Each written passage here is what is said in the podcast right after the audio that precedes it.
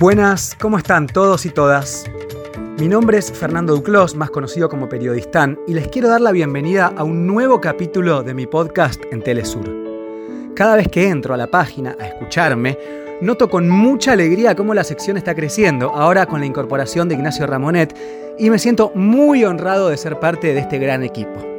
Seguramente ya me conoces o ya escuchaste alguno de mis podcasts, pero te cuento que lo que hacemos cada viernes es emprender un pequeño viaje a algún lugar del mundo para ilustrar algunos aspectos de diversos países. Puede ser algo muy curioso, algo cultural, algo político, algo de la actualidad. Aquí no dejamos nada de lado. Pero más allá de esto, algo que me encanta de este podcast es poder contrarrestar ciertos discursos sobre algunas naciones muy demonizadas por los medios más tradicionales, que sabemos que no son para nada independientes, aunque digan serlo. ¿Vieron que cada vez que se habla de Irán en los medios se dice algo malo? Por poco parece que uno llega al país y tiene que ponerse un chaleco antibalas. No hay nada más falso que eso. Estuve en Irán tres meses, es uno de mis países favoritos de todo el mundo y en esos 90 días descubrí una sociedad civil increíble, de las más despiertas del mundo. Un país refinado que ama la poesía, muy desarrollado, eso que nunca te cuentan en la televisión.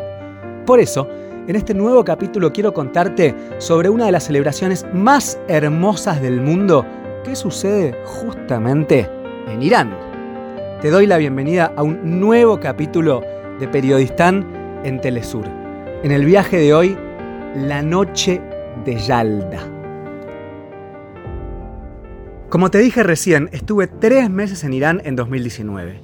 Allí conocí algunas de las personas más cálidas y hospitalarias de toda mi vida. Gente que te daba absolutamente todo lo que tenía, que casi que te obligaba a alojarse en sus casas. Me sorprendió muchísimo porque la imagen de Irán, que existe en los medios, es por poco la de un verdadero infierno. Y sin embargo me encontré con lo opuesto. 100% lo contrario.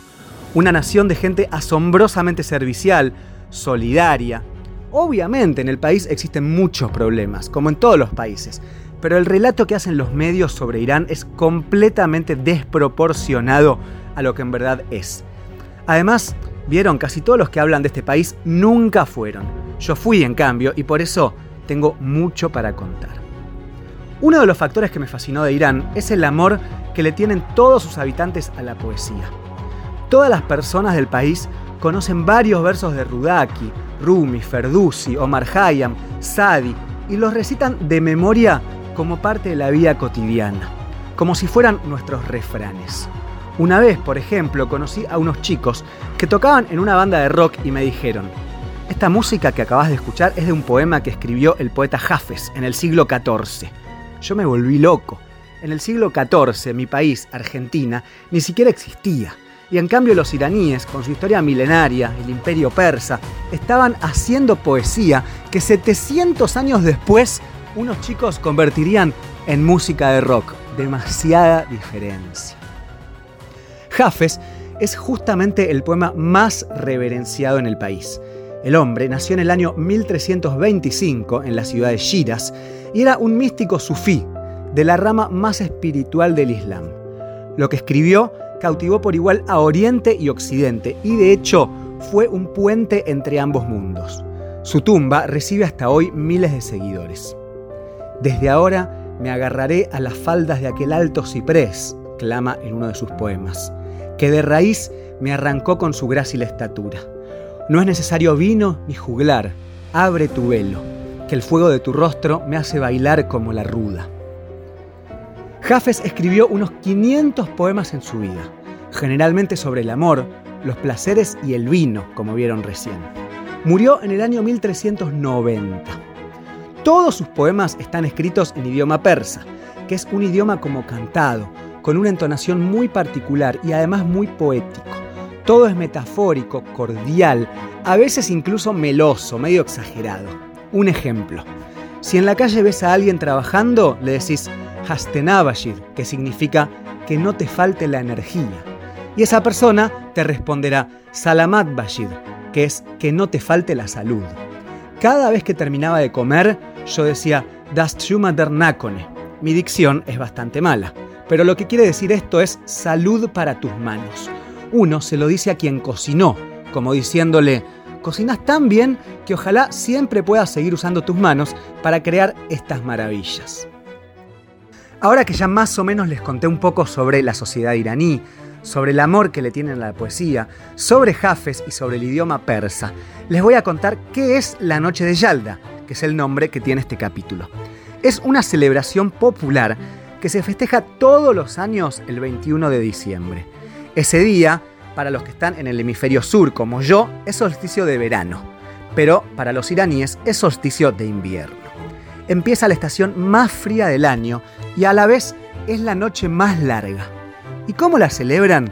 Reuniéndose con la familia y leyendo los versos de Jafes. Es una fiesta popular de la poesía. La festividad de Yalda se remonta a los tiempos del imperio persa, de religión zoroastriana, una de las religiones más antiguas del mundo. Es uno de los pocos eventos que se mantuvo, aunque no en forma oficial, cuando el país adoptó el Islam. En la mesa, muy bien servida, siempre debe haber sandía, granada y frutos secos. En algún momento de la noche, tras la comida y el té, alguien empieza a leer su poesía de Jafes, ya que en todas las casas hay un libro con sus versos. La modalidad es la siguiente. Piensa en un deseo, abre el libro en una página al azar y entonces lee. Todos los presentes lo escuchan con mucha atención. Supuestamente, la poesía leída le hablará al lector sobre su deseo, o al menos le dará pistas o pautas de acción. Esta práctica es común en los países musulmanes con el Corán. Ante una situación de indecisión, se abre el libro sagrado en una página X y este nos dirá cómo proceder. Luego de la primera lectura, sigue la ronda. Otra persona lee y así sucesivamente todos los presentes. Es algo hermoso. En el mundo de hoy, en el que parece que nunca hay tiempo para nada, leer poesía en voz alta es lisa y llanamente un hermoso acto, tan anacrónico como revolucionario. Pasé una noche de Yalda en Irán, en una pequeña ciudad llamada Iranshar, y fue muy, muy, muy bello. Es muy emocionante leer poesía en voz alta para muchas personas, un acto que antes era más cotidiano, el de leer en voz alta, pero que poco a poco se fue perdiendo. La energía que transmite este pequeño acto es difícil de describir. Todo el mundo te escucha, es sobrecogedora. De hecho, les recomiendo a ustedes que me están oyendo. Agarren un libro y lean algunas estrofas en voz alta, a ver qué sienten, qué sucede en sus cuerpos. Puede ser incluso liberador.